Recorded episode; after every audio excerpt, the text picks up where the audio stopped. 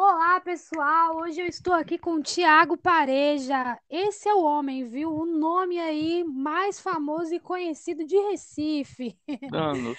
Ele é empresário na música e tem muita experiência aí na música. E hoje ele vai contar um pouco da trajetória dele, um pouco dos bastidores da música. E tem muito conhecimento aí, eu tenho certeza que vocês vão aprender bastante. Como você tá? Boa noite, seja bem-vindo. Boa noite, tudo certo?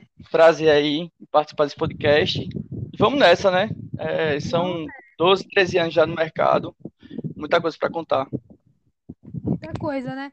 Só tá dando um chiadinho aí no teu, acho que no microfone, mas tá tudo certo, tá dando pra ouvir bem. Agora Cara, melhorou. você começou na música com 17 anos?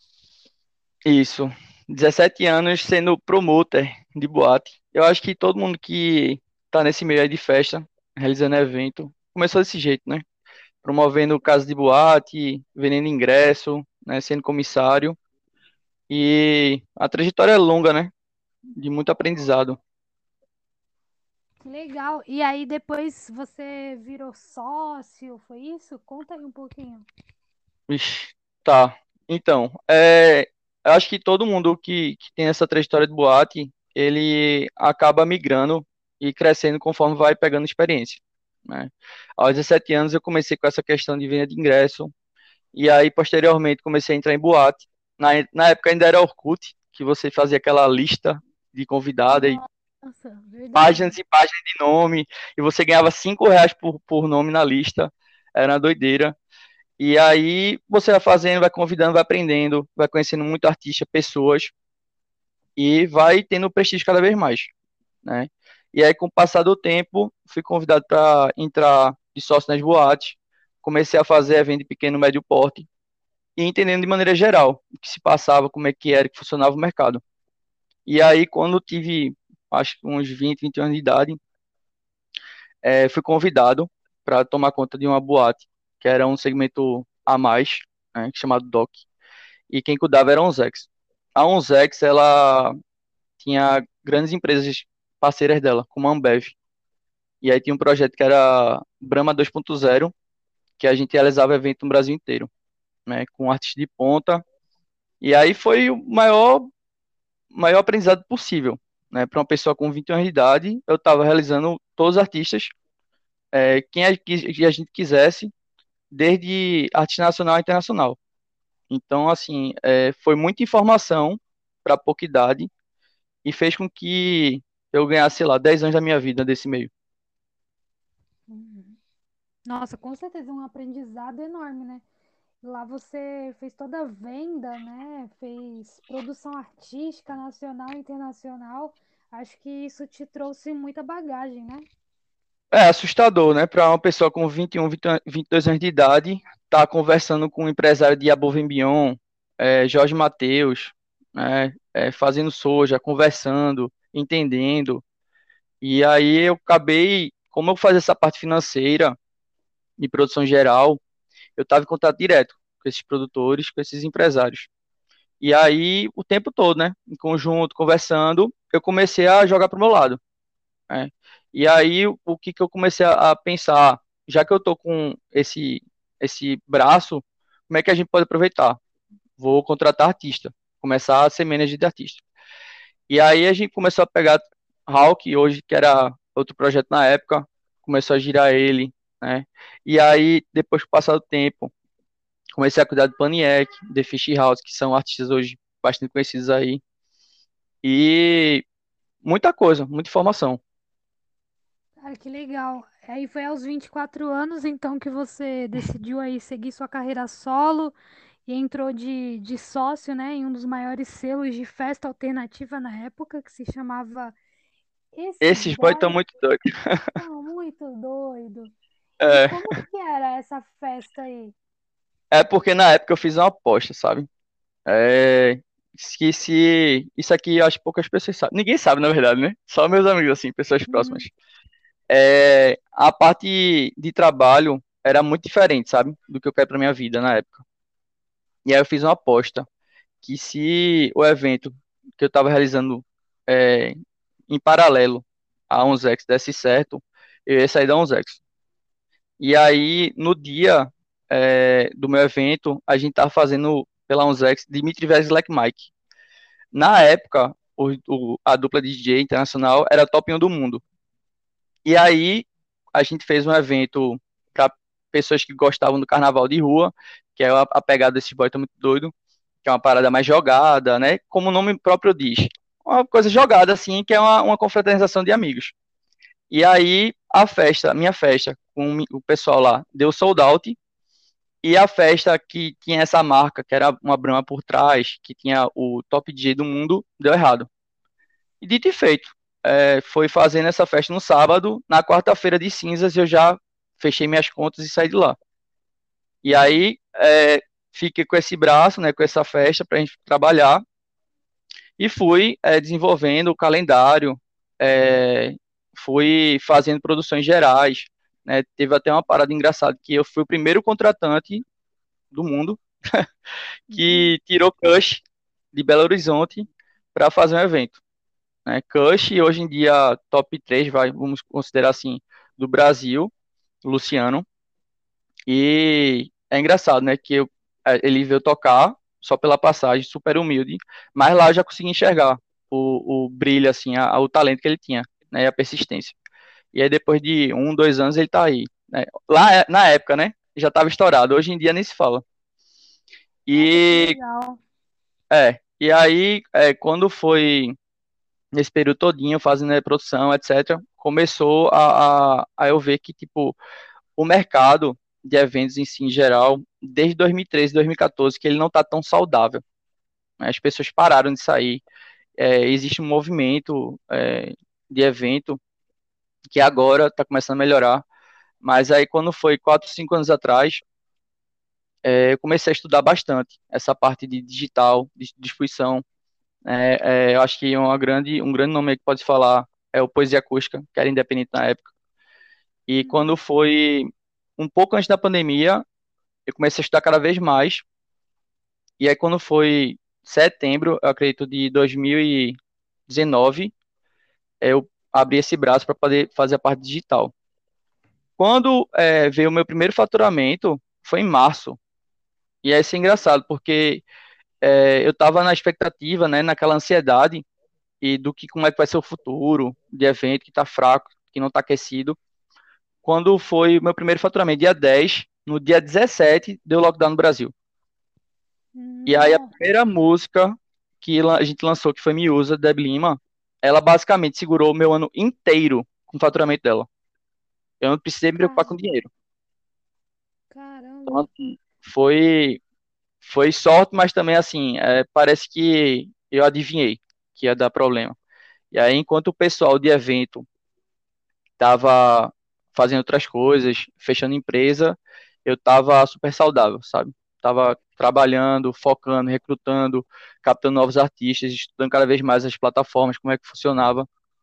E aí foi um ano inteiro, né? Até hoje, super saudável, graças a Deus. Essa, essa música da Debbie Lima, ela estourou nacionalmente com mais de 50 milhões de plays.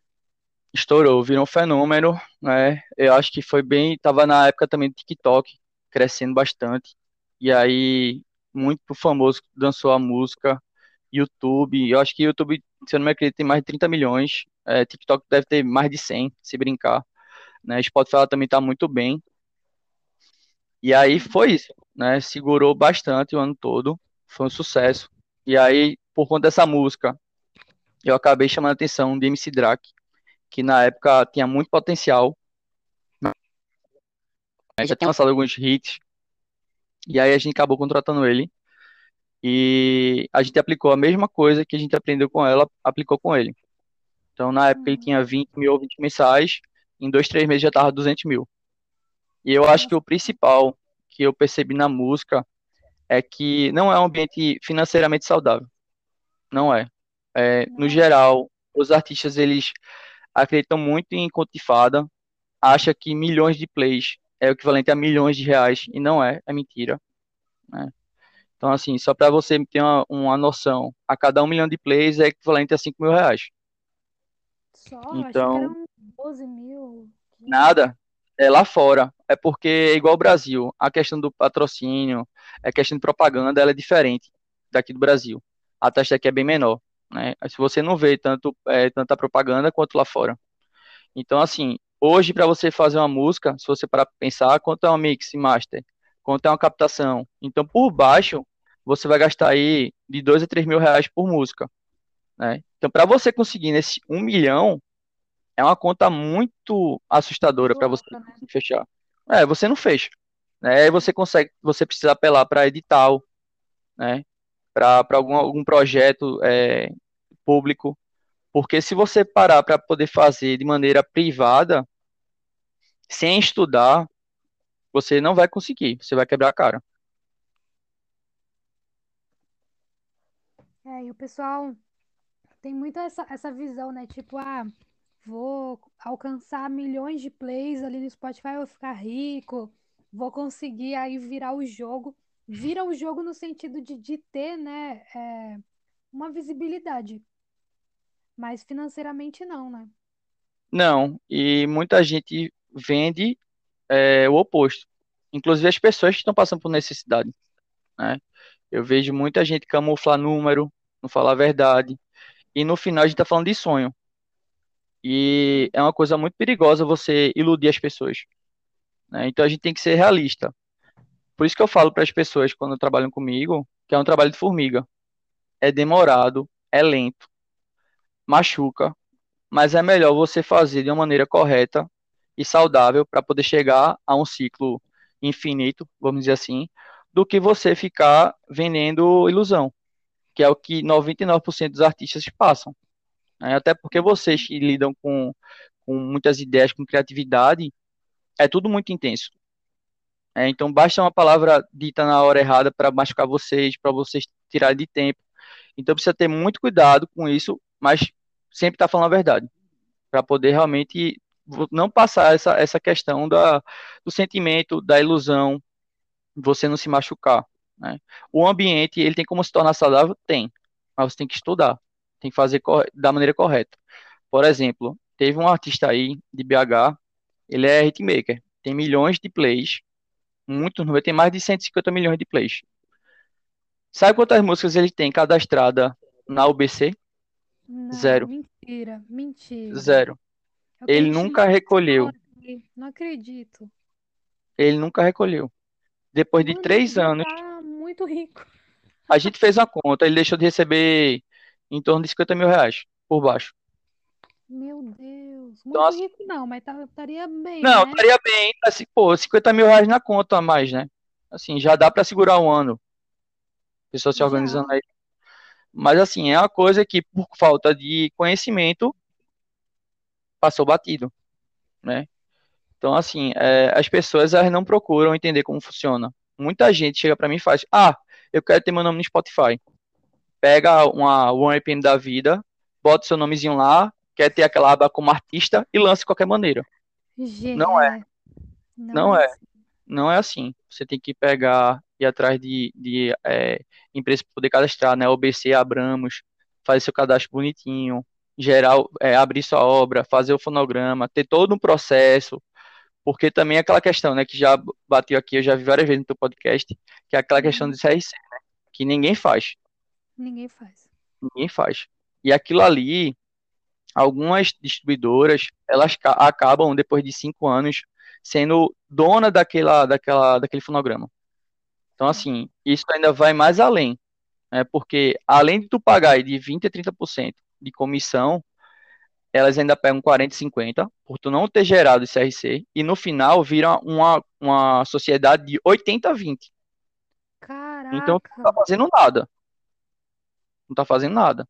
Né? E a gente já está falando de, uma, de um artista que ele não tem ainda um giro. E aí ele vê aqueles centavos achando que está virando, não está virando. Por quê? Porque ele comete esses erros.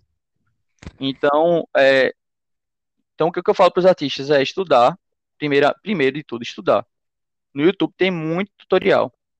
No Brasil não tem tanto, quanto deveria, mas tem.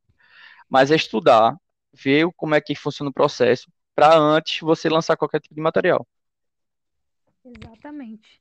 esse é o erro da, de, da grande maioria, né? Eu já recebi muita gente aqui que realmente não tinha nem noção, assim, do que era um ISRC. E eu também passei por esse erro lá em 2020 e foi duro, assim, quando eu percebi, quando eu caí no erro, fiquei revoltada com a, com a ONE RPM. E eu acho uma puta sacanagem, assim, porque, ao meu ver, é totalmente, assim, uma má fé, sabe? De, tipo, não orientar as pessoas. Óbvio que o Brasil, ele é muito precário, assim, na educação, na cultura. É uma coisa cultural mesmo, as pessoas não irem atrás. Mas a, a distribuidora não colocar lá, olha, o passo a passo é esse, faça assim, ao meu ver, foi má fé, sabe? Porque eles poderiam ter colocado, faça o seu SRC na sua agregadora, é. depois você vem aqui no site e faz, e coloca um númerozinho aqui, ó, nesse campo, sabe? Eu acho Sim, que é para se aproveitar mesmo, de gente Não, que é, aí é, alcança é 150 verdade, milhões, né? é porque, na verdade, toda vez que tu erra, alguém tá ganhando. É, capitalismo. Então, assim, ele ganha pelo teu erro. É, então, é, como eu te falei, esse artista em si, ele não gerou esse RC dele, foi automático pela One. Então, é, o buraco é mais embaixo ainda. E tem muito nome grande. Por exemplo, sabe quem é que não gerava até pouco tempo atrás? Há pouco tempo atrás, eu digo assim, há um ano, dois anos atrás. Isso eu sei. Sidoca. Mentira. Sidoca, há pouco tempo atrás ele não tinha. Fora a questão do, do free beat, né? Que pegava, pegava lá na tora, é, jogava lá e tchau, né? E aí tinha a tag do, do beatmaker. Então, assim, é, precisa no Brasil ter mais cuidado. Infelizmente, por mais que exista um ECAD da vida, e que também é outra questão também, que é extremamente camuflado, porque é a única empresa do Brasil que ela tem poder público sendo privada. Uhum. Não me pergunte por quê. Mas ela pode vetar evento, por exemplo, se não tem falta de pagamento, mas ela é empresa privada, ela não tem essa autonomia. Mas ela tem, de alguma forma. E a gente não tem como saber da onde vem esse disparo, o que, que é, como é que é. Então, assim, é, é muita coisa por trás, que é muito novo no Brasil ainda, e que a gente não tem lugar para poder é, perguntar, né? A One, ela, ela chama atenção porque o layout dela, assim como o Spotify, ele é muito atrativo, né? Ele é muito fácil de mexer. Mas ele tem coisas lá nas sublinhas deles que eles não avisam como é que funciona. E aí o artista vai colocando, ah, se, se você não colocar o SRC, pode deixar que a gente faz. Opa, uhum. peraí. Como é que é isso aí, gerar automaticamente? Por quê? Né? Então, assim, é, é, é primeiramente estudar, entender. Né? Você quer cantar, perceber qual o nicho que você se coloca, o que, que você quer fazer, e aí você se posicionar como artista. E aí meter a cara e trabalhar de fato. Para poder ter uma chance de virar. Né? E respeitar as regras. Quais são as regras? Campanha de pré-save, né? É, fazer um ensaio fotográfico no Spotify, né? E colocar nas, na, nas lojas. Fazer esse, esse tipo de trabalho contínuo e aí você aumenta drasticamente sua chance de virar. Eu tô até aqui no. tô na página do seu podcast, né? Bora falar de música. Inclusive, vamos divulgar, porque eu, eu, eu ainda não ouvi, mas eu já salvei aqui para ouvir todos os episódios. Não são Boa. tão longos os episódios, né? São é bem curtos, rápido. Mas você explica os primeiros passos para lançar música, e depois tem um episódio aqui falando da importância do SRC, Aí tem a distribuidora, né? Tem aqui o é. pré-save e o pitching. É, e aí o quinto episódio é entendendo melhor as métricas do Spotify. Então, galera que está começando aí, precisa saber o que fazer, não tem ideia do que fazer, quer pôr sua música no Spotify, corre nesse podcast do Thiago e ouve. É só pesquisar lá no Spotify. Bora falar de música? Ou senão, acho que dá para pesquisar pelo É pelo nome também. Né? Dá, dá Thiago também. Pareja também. Thiago Pareja. Então, corram é, esse podcast, sigam e ouçam muito para aprender bastante. É, na verdade, são, são chamadas, né? É bem rápido, é bem direto mesmo, não tem muita firula. Né? E aí você pega a, a, o conceito base e aplica. Aí, logicamente, que eu peço para cada pessoa aí estudar a fundo, mas o conceito, a base é aquilo ali. Né? E aí você vai entender. E outra coisa, você conseguindo fazer é, esses, esses caminhos, né, de pré-save, etc., a gente estava conversando antes da, da entrevista, você acaba montando um ciclo infinito, né, e se tornando um ambiente saudável financeiramente. Porque muita gente peca também por preguiça, de não fazer pré, um pré-save. E o pré-save, eu diria que é a, a parte mais importante da sua música. Inclusive, mais da, ainda inclusive maior do que a qualidade musical, né? De gravação de mix, ah, vou fazer com quem isso aqui. Não. Se você tiver uma campanha boa e uma continuidade, a probabilidade de você ter um ambiente saudável é muito grande. Por quê? Vamos lá. O pré-save, é, cada pessoa que clica, ela acaba lhe seguindo como se fosse um Instagram da vida. E aí, conforme vai fazendo o pré-save, vai aumentando os seguidores. E aí, toda vez que você lança a música, vai estar tá lá, ah, Tiago lançou música nova no Spotify. E aí, aquela pessoa já recebe no seu e-mail, já está nas novidades da semana. E conforme você vai lançando música e mantendo o ciclo, aumenta cada vez mais. Então, hoje, tem artista aí com 50 mil seguidores que ele já existe, qualquer música que ele lança, ele já vai ter lá aqueles 100 mil plays, um milhão de plays, e ele consegue se manter para trabalhar, para poder sempre estar tá lançando mais música. Muito bom.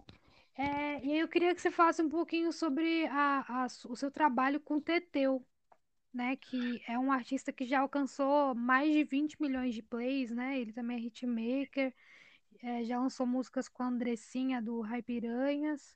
Eu queria que você me falasse um pouco mais sobre como foi essa parceria, como que está sendo trabalhar com ele. é, Tetel, assim, é...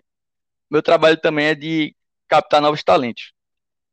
E aí eu estava trabalhando, fazendo planilha, não, não lembro muito bem na, no dia, mas eu estava num canal aleatório de legenda de música brasileira. E aí eu escutei uma música, fui escutando, escutando, eu, opa, muito boa essa música. Olhei para cima, Tetel. Aí o caramba, Tetel, é, 10 milhões de plays. Na, é, não, na época eu acho que ele tinha 2 milhões, uma coisa assim.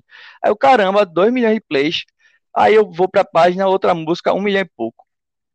Aí eu vou na página dele, no, no na, na, dele mesmo, do pessoal, 200 mil, um clipe muito bonito, assim, muito bem feito. Caramba, esse cara tem talento. Quando eu fui ver, Recife. E aí eu fui no Instagram dele, ele só tinha 2 mil seguidores. Nossa. Nossa, alguma coisa está errada aqui. Né? E aí, entrei em contato pelo Instagram. Na mesma semana já marcou uma reunião para se conhecer. É, Recife é um ovo, né? todo mundo se conhece. E aí a gente tem alguns amigos em comum. E aí, pronto. Depois de uma semana que a gente se conheceu, já assinou o contrato. E aí a gente já está até hoje. Né? Tetel, ele é um artista completo, ao meu ver. Se você parar para escutar as músicas dele, vai desde um, uma música melódica, sad song, até um sambinha.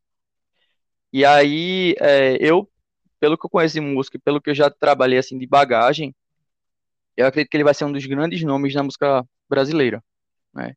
E aí agora a gente está nesse processo de lançar o primeiro álbum dele.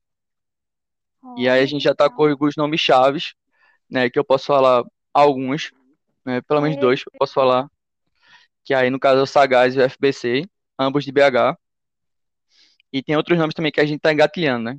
A gente está conversando aí, mas aí a gente acredita que vai lançar para o final do ano.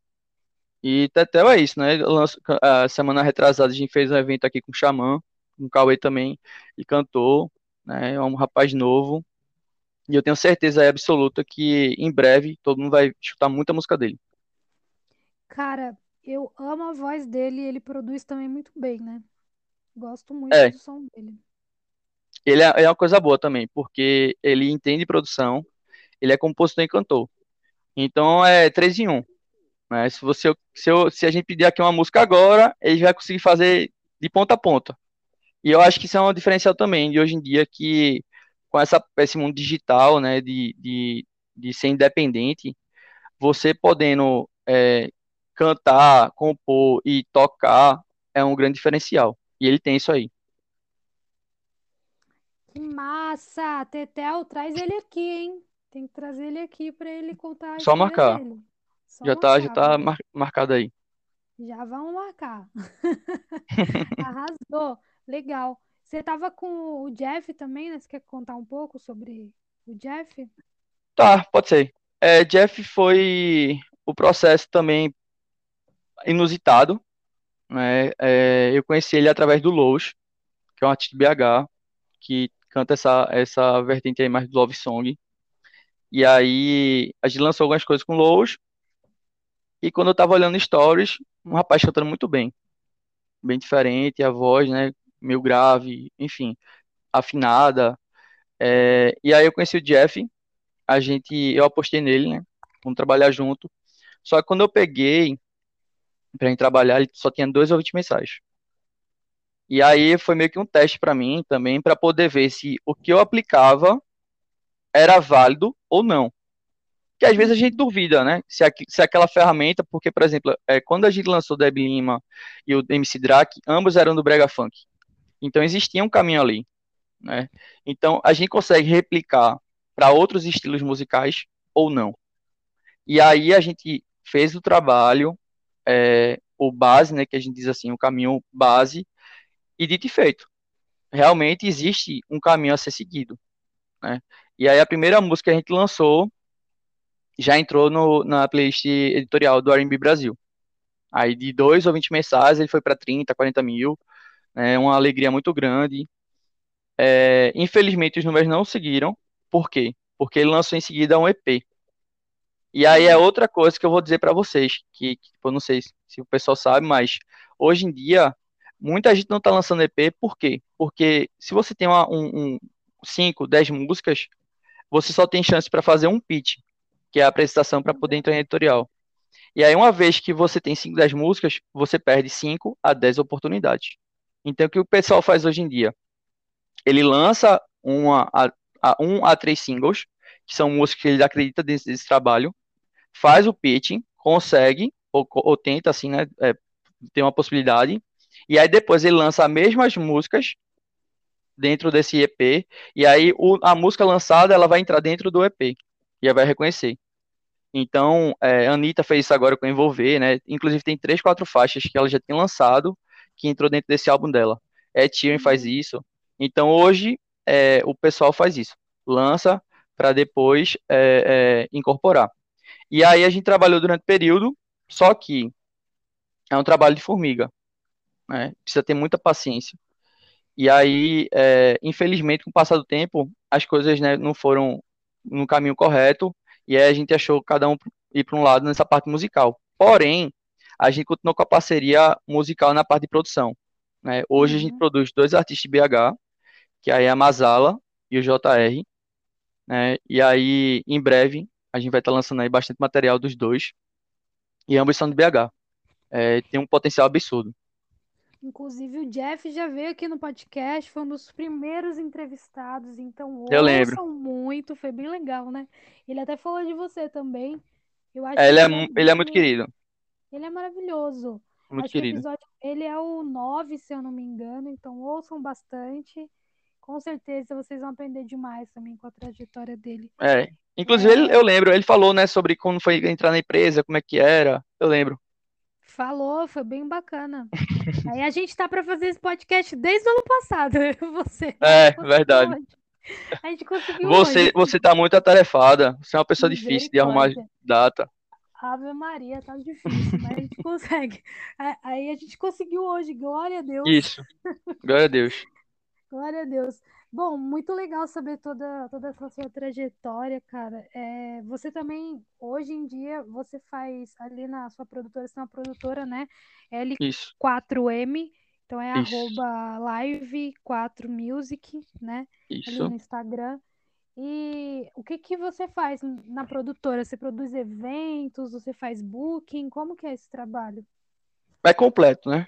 A gente trabalha desde com, como produtor de evento, tem os, os selos, né, as festas, até artista, a parte de management, né?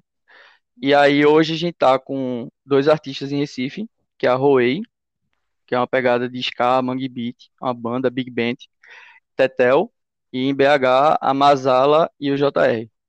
E aí, é, além disso também, de vez em quando a gente presta consultoria de, de produção geral. Então, assim, é... eita, é melhor cortar essa parte. Que eu ia falar mal. Uhum. Não, não, tá bom. Não precisa cortar, não precisa falar mal, não. Vai lá. Não, mas assim, aí a gente presta. Bastidores, os É, bastidores. basti- é, bastidores. Mas assim, eu, a gente prestava consultoria também. Mas aí eu decidi, ao invés de segurar isso de forma privada, fechada, foi a ideia da questão do podcast, que é exatamente isso. É essa parte social de ajudar os artistas a tentar chegar lá, né? Porque ninguém ajuda o outro, dificilmente, Exato. né? Então, assim, eu acho que o importante é a gente criar um ambiente que todo mundo esteja bem. Porque se a cena, de forma é, global, ela estiver saudável, vai ser bom para todo mundo. Todo mundo ganha. Então, é, né? Com certeza. Então, a, a empresa, ela tem isso. Ela tem essa parte do podcast, que é informativo, que ajuda os artistas. Tem essa parte de gravadora, que lança as músicas. Tem a produção geral de evento e também tem a produção artística. Então, o que você precisar para sua carreira, a gente trabalha. A gente tem equipe de marketing, é, design, é, assessoria, o que você imaginar a gente tem e a gente consegue suprir a sua carência. Me contrata para essa equipe, Thiago, pelo amor de Deus. Vamos, eu já falei. A, a gente já Ah. conversou bastante. Inclusive, a gente conversou meia hora sobre você antes do podcast.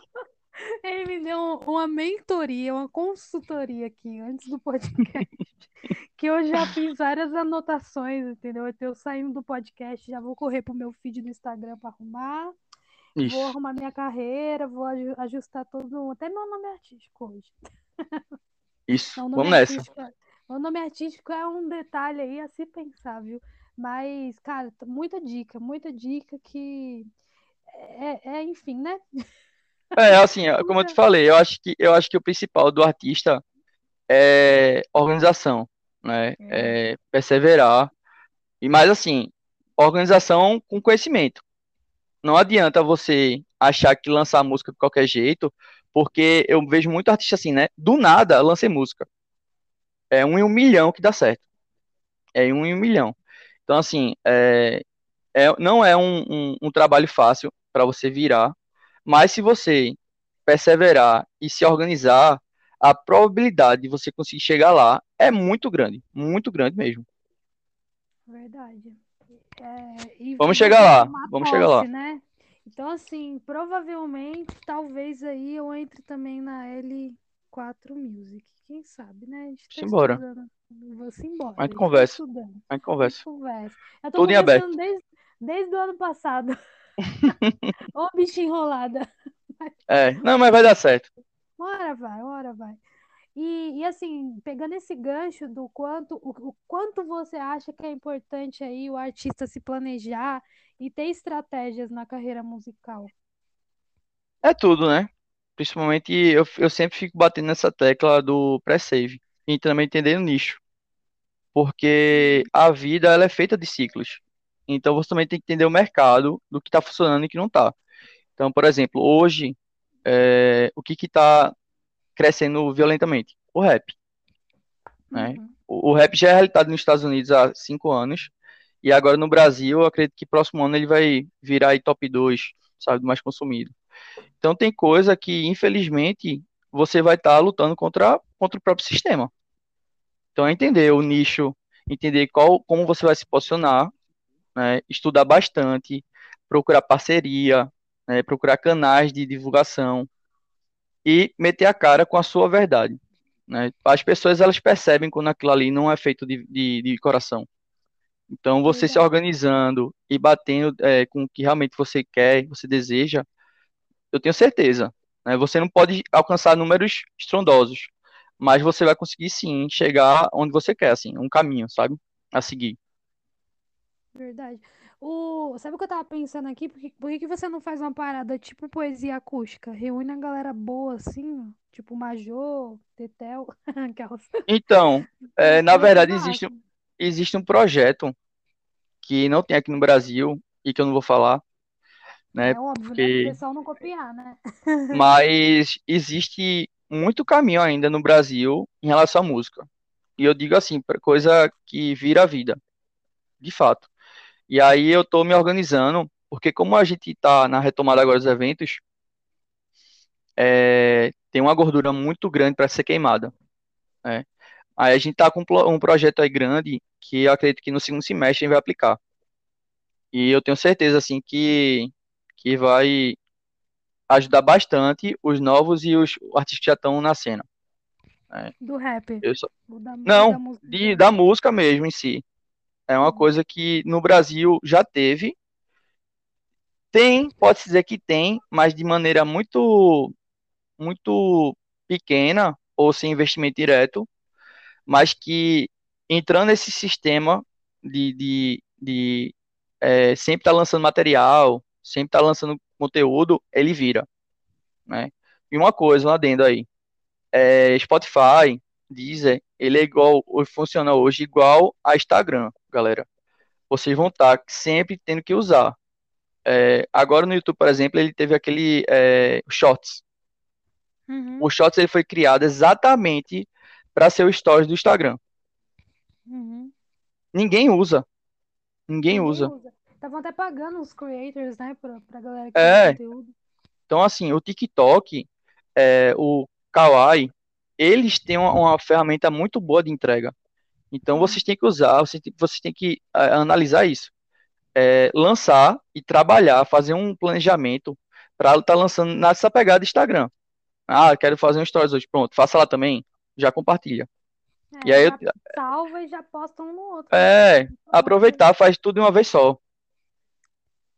E, e, tem que entender também como funciona o shorts, sabe? Porque eu já fiz alguns testes no shorts e quando eu colocava música, tipo, eu coloquei uma música begging, sei lá, no fundo. Hum. Aí deu visualização. Mas quando eu postava coisa assim, tipo, cantando, não deu muita visualização. E daí tu tem que testar cada aplicativo, sabe? Cada Sim, mas, mas aí também é a questão do volume, né? Então, assim, é um trabalho completo. Por exemplo, lá na empresa, é, o que, que a gente faz? A gente tira duas vezes na semana para poder gravar só conteúdo. E aí grava aquele vídeo padrão, fazendo cover, é, entrevista. E aí é, faz isso e espelha para todas as ferramentas. Só que o uhum. principal é volume. Se tu parar para pensar, o teu volume era grande, era contínuo o teu trabalho, ou era espaçado? Claro. Que nada, tu acha que eu faço? É isso que eu tô falando. Então, assim. Vendo a minha rede social, você acha que eu faço alguma coisa? Não, então, mas é isso que eu tô falando. Tipo, não tem como funcionar se você não, não lança, se você não posta, entendeu? Então, assim, é um trabalho chato que muito artista uhum. que eu uhum. conheço odeia a rede social. Odeia. Odeio, odeio. Então, Nossa, assim, ele quer ficar longe. É, a maioria dos artistas eles se esforçam, assim, muito. É muito difícil para eles. Mas é uma coisa que é necessária. Né? Então, o que, que, eu, o que eu sugiro nesse, nesse caso? Planeja, pô, coloca post programado. Tira um dia, dois é, dias para poder fazer tudo e pronto, já tá lá no horário certinho, já, já posta. Entendeu? Mas é necessário, é volume. É igual ao Instagram. Tem que ficar postando, tem que ficar mostrando conteúdo. Porque quem não vê, é, se, se você não estiver se expondo, ninguém vai ver. E aí ninguém vai lhe descobrir.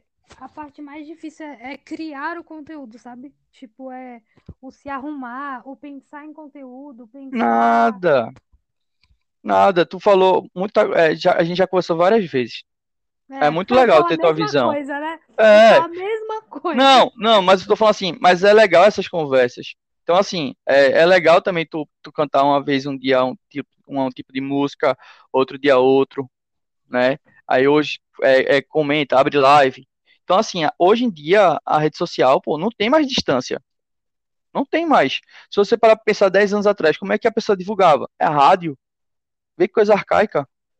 Pagava, se não pagava um, um trilhão de dinheiro para poder estar tá no Faustão, né, para poder ser a trilha sonora de uma novela. Então hoje é, é muito massa essa questão da música independente, porque você que faz a sua programação, você que faz, você que utiliza as ferramentas a, a seu favor, né? Vê a geração do TikToker. A pessoa virou milionário, pô, no TikTok. Quantas músicas foram viradas por conta do TikTok? Cauê, por exemplo, que, eu, que, eu, que a gente fez agora, aquele Meu Deus, né? A música, ela, ele lançou, se eu não me engano, foi é, em julho. A música só foi pipocar no, no TikTok depois de 5, 6 meses.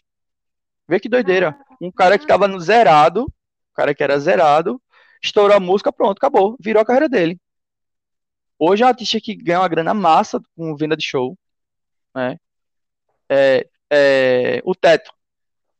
Teto, uhum. As ferramentas que utilizaram, virou também, né? Então, assim, é estudar as ferramentas que se utilizam hoje em dia, é, aproveitar. Agora, assim, também não, não forçar, né? É, você manter sua personalidade. É.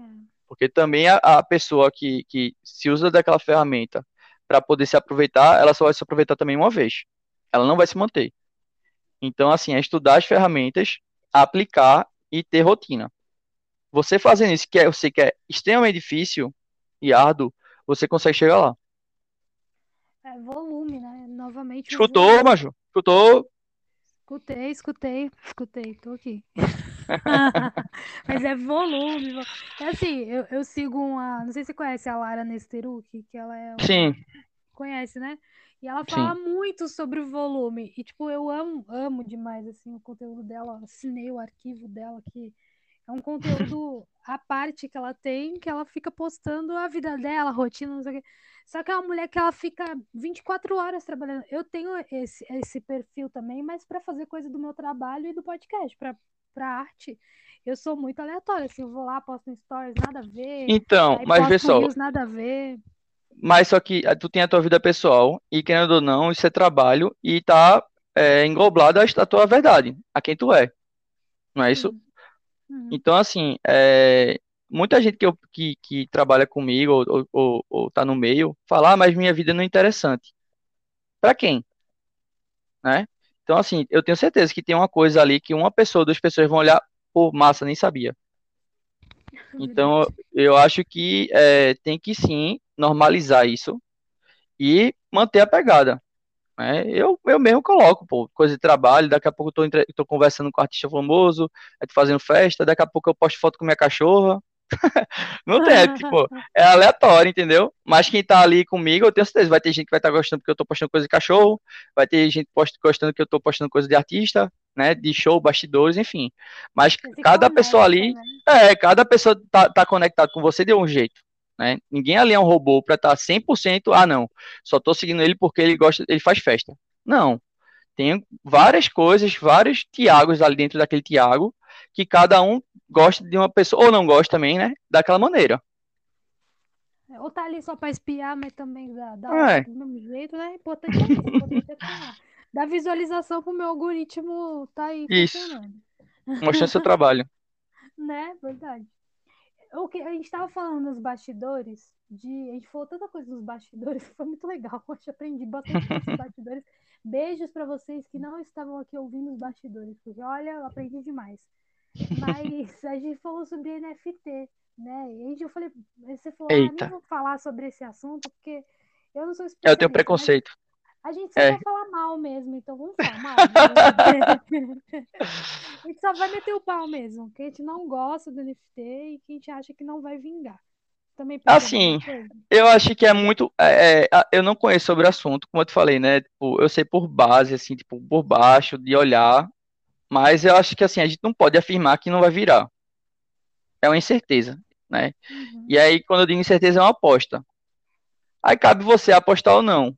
Mas aí, como eu estava te falando lá, né? Que tipo, é, o Gorillaz, por exemplo, agora está lançando a coleção da, e, e faz tudo, todo sentido, né? Porque são animação, né? É, eles vieram dessa animação há 10, 12 anos atrás, isso é surreal.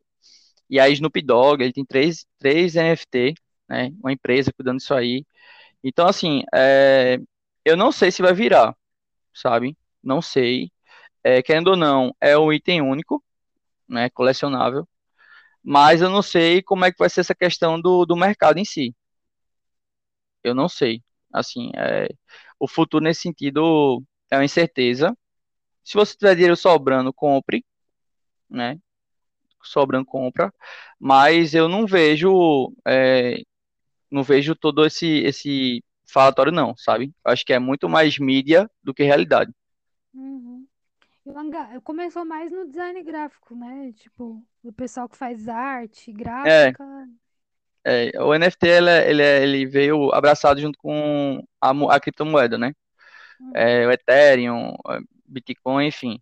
Muita gente lá, é, design principalmente, vendia suas artes de forma digital E aí o grande barato também é porque é um dinheiro que ele não tem tributo. Então é um dinheiro que circula, um alto volume de dinheiro, e que você tá lá, né, comprando arte, gastando dinheiro, vende, vai, vem, e aí pronto. Aí agora, acho que seis meses, né, um ano atrás, que realmente desse boom, que aí todo mundo tá investindo em NFT. Aí tem compra de 10, 20, enfim, muito dinheiro. É muita grana envolvida. Mas é Muita bom falar grana. disso, porque também é um tema que tá, tipo, muito em alta, assim.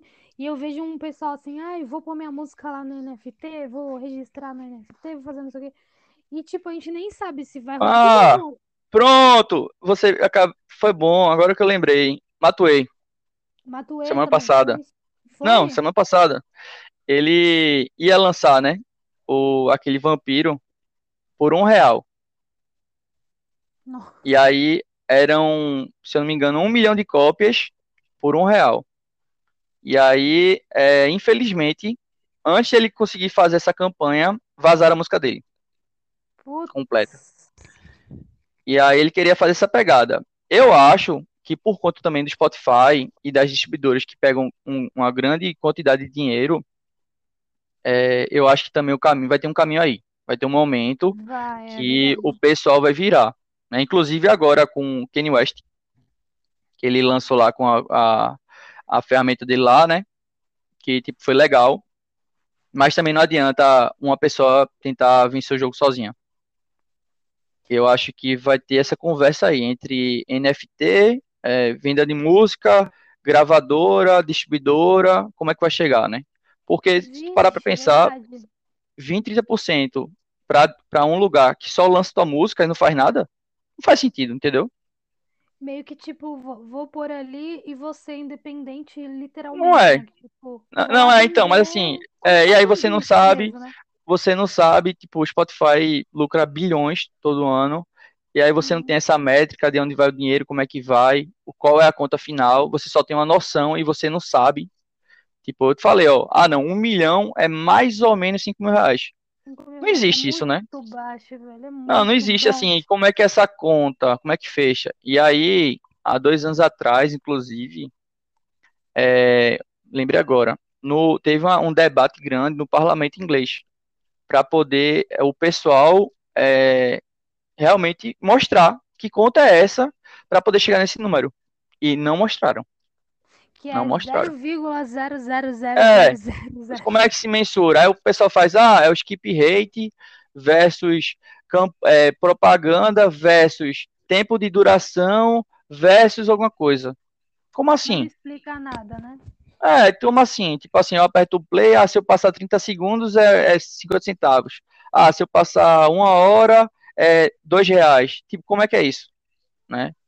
E aí eu acho que, que juntando essa, é, todas essa, essas informações aí, eu acho que vai demorar ainda. Vai demorar. Eu acho que daqui a uns cinco anos que vai, que vai realmente dar essa mudança no jogo. Cara, que surreal. Que É bem loucura, né? Nossa, e tipo assim, mas assim, agora você falando disso do Matuê, eu fiquei pensando, se todo mundo for pra esse caminho, o NFT vai dar bom, então. Porque se você vender, porque tipo, é como se assim, como é um token não tangível, É, é, é, não tangível, não tangível token, fala em isso. ah, não sei agora como é que eu vou falar, mas como é um token não tangível, é meio que tipo uma, uma parada personalizada para você. Então você vai ser o 00 Isso. tananã, de tal número. E só você tem aquele número, um pedaço Isso. daquela música. Então A ideia dele era vai essa, se sentir bem, né? Ele vai tipo, pô, uma- eu tenho um pedaço dessa música aqui. da Vira uma obra. parada no ego ali, né, da pessoa. Demais, demais. E aí a ideia dele era que essa pessoa tinha o link, né? Tinha o, o, o conteúdo, e aí ela poderia revender aquilo ali, ela poderia emprestar, ou poderia dar um share, que tipo, a pessoa, toda vez que ela quisesse escutar música, ela pagaria um valor que a pessoa mensura, é, ia mensurar para ela. E aí, ah, não, eu quero escutar essa música Vampiro. Ah, beleza, 20 centavos, paga aí. Ia ser uma parada É dessa. legal, mas é legal se você for pensar assim, porque Não, é, é muito bom, é muito bom. Só que a questão é que como é que se faz esse sistema, né? E, e como é que né? você Não com... Não, então, e como é que você combate a pirataria? É. Porque como que você combate a pirataria? Matando todo mundo, todo mundo renasce, faz outra sociedade. tem, eu sou eu sou colega do Ecologic. Não sei se já ouviu falar. Não. Ecologic é um dos maiores produtores do Brasil, é, mas é mais essa pegada do trap rap. Vira e mexe, o coitado toda vez coloca um pacote de beat na internet pra vender. Putz, Toda vez grana, vazam, vez faz toda vez vazam, velho, e vende e revende pela metade do valor. É assim, é uma parada mano. bizarra, O bizarra. que que ele põe? Vende, põe o, o- a marca dele, põe no free Não, coloca, coloca, só que o que a assim, pessoa faz? Fa- Ela corta. compra, não, ela compra o material e aí ele replica, entendeu? Puta merda, velho. Bem que as E pessoas aí, são tão sacanas, né? Foda, né? é, o mal das pessoas são as próprias pessoas, né? Porque ninguém quer se ajudar. E aí rola toda vez isso aí. Então acho que por mais que essa ideia de Matuê seja boa, é, não vai, porque pronto. Tanto que a campanha acabou porque alguém vazou a música. Já, já matou, né? Mas eu acho que assim, se tivesse um- uma maneira de organizar isso, eu acho que seria um caminho interessante aí no NFT. Tipo, se Seria, seria um... tivesse uma parada que nem o Netflix, que eu não sei como que eles ainda conseguem hackear e ainda tirar, porque se for se no Telegram, você consegue ver Netflix de graça. Mas se tivesse uma parada aqui na Netflix você não consegue printar a tela, gravar a tela, sabe? Tipo, tudo que fosse reproduzido dentro ali, dentro dali não pode ser gravado, É, mas é um trabalho muito. Então, mas o problema é que eu, eu acredito que seja uma manutenção muito cara, sabe? E aí no final não Ah, vale a pena. A conta não fecha. Pra E não, aí, pra não é, aí o pessoal, invadido, né? pronto, agora mesmo o Netflix está testando, né? O share, o compartilhamento de, de login. E aí eles Uhum. vão por é, endereço. Aí vai começar vou. agora, se não me engano, na América do Sul, tem uns dois, três países que vão testar. Aí, tipo, aquela ideia de, ah, eu não sou assinante, eu não sou do mesmo círculo familiar e tô usando a conta. Pronto, ela vai pagar aquilo ali. Como se fosse quando tu roteia a internet. me lasquei. Já vou ter que assinar Netflix, que eu uso da minha prima. Então, mas aí muita gente tá cancelando, entendeu? Muita gente. Então, Ah, assim, é, é eu pensar se vale a pena. Eu acho que não, não rola isso aí, porque o custo para você tentar é, fiscalizar é muito mais caro do que você apura. Vai falir, né? Porque se todo mundo, tipo assim, se realmente Eu seguir fiquei abusado. Eu É, fiquei eu abusado. fiquei. Mas aí somos nós dois que estamos aqui falando da pirataria. De certo modo, a gente tá. Não, mas assim, mas aí tá, tipo, eu, eu uso, eu tenho minha conta, entendeu? Mas assim, vai que, por exemplo, porque eles vão pegar pelo dispositivo. Se eu usar num tablet que ele não tá cadastrado dentro das contas, é como se eu Nossa, tivesse também roubando, entendeu? que merda, velho. É uma pegar merda, pô. positivo pelo. É. Nossa. Aí vai chegar na conta como se fosse de telefone lá, um extra de uso ilegal, vamos dizer assim, quem vai ganhar com isso aí é HBO, Amazon, que já tá? tá ganhando. É, com É, certeza. ou o Telegram. Eu, tô muito no porque eu uso muito Telegram pra ver o. Vai ser presa, tá falando aí. Vai ser presa. Tô vendo a série inteira lá, tem não sei quantos episódios. Fiquei aqui no feriado vendo essa série no Telegram com Eita. top. Imagina, eu vou ser presa. Mas é, eu acho, eu acho Twitter, assim que. Eu acho que, que o futuro é esse, é, é muito incerto. É, muita coisa pode funcionar, como essa história aí de Matuê, mas se tiver um sistema compatível, né? Eu acho que, que pode ser uma boa, mas é, é incerto. É incerto, só o futuro vai dizer. Por exemplo, Só. um, um parênteses aí. É, Elon Musk, por exemplo, ele no Tesla, quando estourou, ele estava aceitando, se eu não me engano, foi Bitcoin. Ele, porque o que acontece? As moedas, elas só se tornam real quando eles podem comprar algo real. Então, a moeda é digital e ela estava comprando uma coisa real pela primeira vez, que era o Tesla. Aí o que que ele fez? Ele comprou um monte de Bitcoin. E, não, minto, ele não comprou nenhum Bitcoin. Aí anunciou, ó, o pessoal, a gente vai, a gente vai aceitar. Eu posso estar falando, não sei se foi a moeda, mas rolou esse episódio. Olha, o Tesla está aceitando. Quem quiser comprar Tesla, o carro, pode comprar pagando Bitcoin. A moeda estourou. Prá, estourou. Aí passou um mês, ele chegou e falou: Galera, a gente não está aceitando mais nenhum, nenhuma compra usando Bitcoin. A moeda morreu, não existe pra gente. O que que fez? Caiu 30% a moeda. Aí sabe o que o bonito fez? Ah, Comprou. Comprou na comprou a baixa. moeda. Comprou, comprou moeda. uma porrada. Aí chegou, passou mais um mês. Galera, estamos aceitando de novo. A moeda, pá. 30, 40% de novo. E aí ele vendeu a boa parte, liquidou bilhões, né? E pronto. Aí ele fica usando o sistema a favor dele. Tanto que ele é o primeiro homem agora trilionário. Mano, bizarro. Eu gosto Bizarro. dele que ele, ele tem uma treta lá com o Zuckerberg, né? E aí ele não usa o Facebook, eu tava, a, a É, só o falando Twitter. criptomoeda, É, eu tô falando do cara usando rede social. Esse é o nível, né? Mas é. entendeu, né? Mas, Ele fez uma proposta agora pra comprar o. Twitter. Ele É, tá querendo comprar o Twitter. comprou, né? Acho que ele Ele tá comprou querendo. Eu não sei. Ele tinha dado a proposta e Comprou. falou: se, se tu não aceitar a oferta, eu vou vender toda a minha participação. Ah, ele, ele tem participação, verdade, Ele verdade. tinha uma cabeça lá e falou: se não aceitar, espere que eu vou vender tudo, viu? Não vou ajudar mais não. Caraca, velho. Não, e É meio assim, que obrigando. massa, porque ele não usa o Facebook, não usa o Instagram, só usa o Twitter. Achei muito foda. Falei, É, mas ali tá pegando, a- tá pegando a a ma- uma das maiores ferramentas de comunicação a favor dele, né? E aí tá cheio de É, empresa, né? também acho, viu? Eu que, assim, eu queria ter vindo daquela época que a galera tava usando o Twitter lá atrás, sabe? Que tipo, sabe quando você já veio assim com um monte de seguidor lá de trás, de tempos atrás, Sim, sim. Fotolog, deveria ter pegado essa época. Eu nem tinha cabeça pra, pra Twitter, tipo, acho uma babaquice, mas depois agora de velha eu tô lá usando. Ah, eu gosto, eu gosto. Eu, eu uso mais o Twitter do que o Instagram, se brincar. Aí eu sério? falando lá da, da é, falo do, da, do coração partido, de sei lá o quê. O Twitter é para ser usado em coisas aleatórias e informação direcionada, né?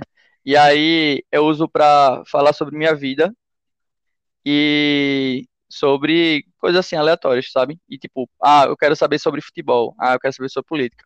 Aí você segue lá, é como se fosse um jornal diário. É bem eu já direcionado. fiquei, mas eu não tenho o aplicativo instalado porque teve uma vez que, tipo, eu entrei assim e eu fiquei fissurada, sabe? Eu falei, nossa, que da hora. Eu fiquei muito, eu falei, não, vou apagar. E o Instagram eu não uso muito. Tipo, o Instagram eu posto e saio. E apago. Doida. Posto, saio e apago. Posto, saio e apago. Eu acho também muito chato, é muito, sei lá, eu não gosto de ver a vida dos outros, essa que é real. Eu acho um porre. Gosto de ver minha É, Instagram não gosto não. É, eu não Ai, gosto também não. chato. Eu, se eu Aí, pudesse, eu não tinha rede social. Se eu pudesse, eu não, eu não teria. também Mas não. é como tem que aparecer, tem que divulgar as coisas, aí infelizmente é uma coisa que faz parte do sacrifício. Olha, eu já pensei em ter alguém pra postar pra mim, sabe? Tipo, ah, parece que a, aquela artista lá, a- como é o nome dela, meu Deus? Namorou o The Weeknd, Selena Gomez. Ela, Sim, ela tem alguém que posta pra ela, ela não entra há anos, parece. Pelo menos foi o que eu ouvi falar. E eu queria ser muito ela, assim, na vida. Ah, eu vou ter alguém pra postar lá como se fosse eu, gravo uns é, vídeos. Tetel tem. Tetel ele tem? tem a assessoria dele, tem. Ele posta as coisas dele, tipo, mas a maior parte, assim, é a equipe dele. Aí a gente fez um, um- a gente traçou o perfil, dele, né, Pra poder saber a persona dele e aí entender como é que ele se posiciona, quem ele é de verdade, e aí a partir disso a gente posta, é, falando como se fosse ele, entendeu? A maioria das pessoas fazem isso. É, E aí é tira esse ideal. peso que ele também não gosta também. É muito chato. É, tipo, tu, é meio que tu tá ali se jogando, tá no jogo se vendendo. Tipo isso. Eu acho admirável quem gosta. Teve um momento da minha vida que eu amei, quando eu era mais adolescente. E depois você vai ficando velho, vai ficando chato, vai ficando, pô, bagulho chato, o que eu que fazer aqui? É foda, não faço não. Queria ser a Deulane. Meu sonho, assim, era ser a Deulane, sabe? Tipo, famosa, mentira. Fútil, queria ser fútil, que nem ela. Brincadeira, ela é inteligente. Bom, o Total. podcast É. isso, a gente fala de música, no fim a gente tá falando mal da Deolane, mas tá tudo certo. É, Ah, é tá de boa, tranquilo. E aí, você gostou do podcast? Gostei, que aí rolou, né? gostei, gostei, gostei. Rolou, é, foi tranquilo, é, é, foi bem direto assim, gostei, foi massa. E espero ter ajudado alguém aí do outro lado. Com certeza, vamos divulgar bastante para chegar em muitos artistas, né, que possam ouvir e aprender um pouco com a sua experiência, que é muito massa. E eu tenho certeza que a gente só tem a crescer, gente. Eu hoje saí daqui com uma aula, com a mentoria antes do podcast e também no podcast. Ó, vou vazar, hein? Vou Fico no feliz. Brincadeira. Fico feliz em saber. Tamo junto. Precisando, é só me chamar, tá? E tô aqui para o que é. Muito obrigada. Vou aqui Beijo para todo mundo. minha mala para Recife. Agora a gente vai dar para Recife. Venha-se embora. Opa, obrigada, viu? Tudo de bom. Uma Nada, que tamo junto. Até a Tchau, próxima. Boa tchau. noite, pessoal. Tchau, tchau. Boa noite.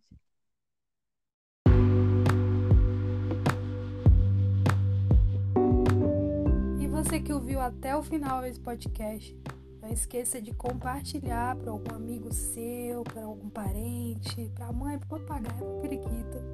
Marca a gente lá no Instagram, arroba podcast música etc. Música etc. Tá bom? Beijinho.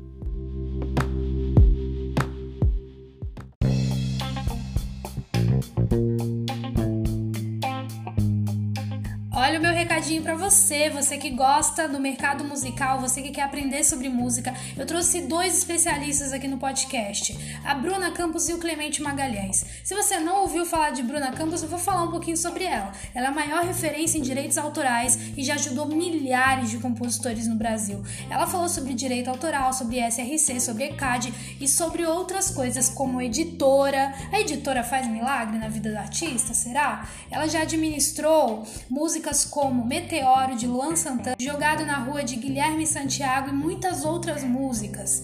Então, com certeza, eu tenho certeza absoluta que esse podcast vai ajudar você na sua carreira na música. Além disso, Clemente Magalhães é um produtor incrível. Ele já trabalhou com nomes como Caetano Veloso, Jorge Mateus, Milton Nascimento, Zélia Ducan, Cássia Eller e ele é incrível. Ele falou sobre a One RPM, a gente falou sobre gravadoras, Spotify, tem muita dica do mercado musical nesse podcast. É muito fácil, é só você ir aqui no perfil do podcast da 5 e procurar esses dois podcasts. Tenho absoluta certeza que você vai aprender muita, muita, muita coisa. Um beijo!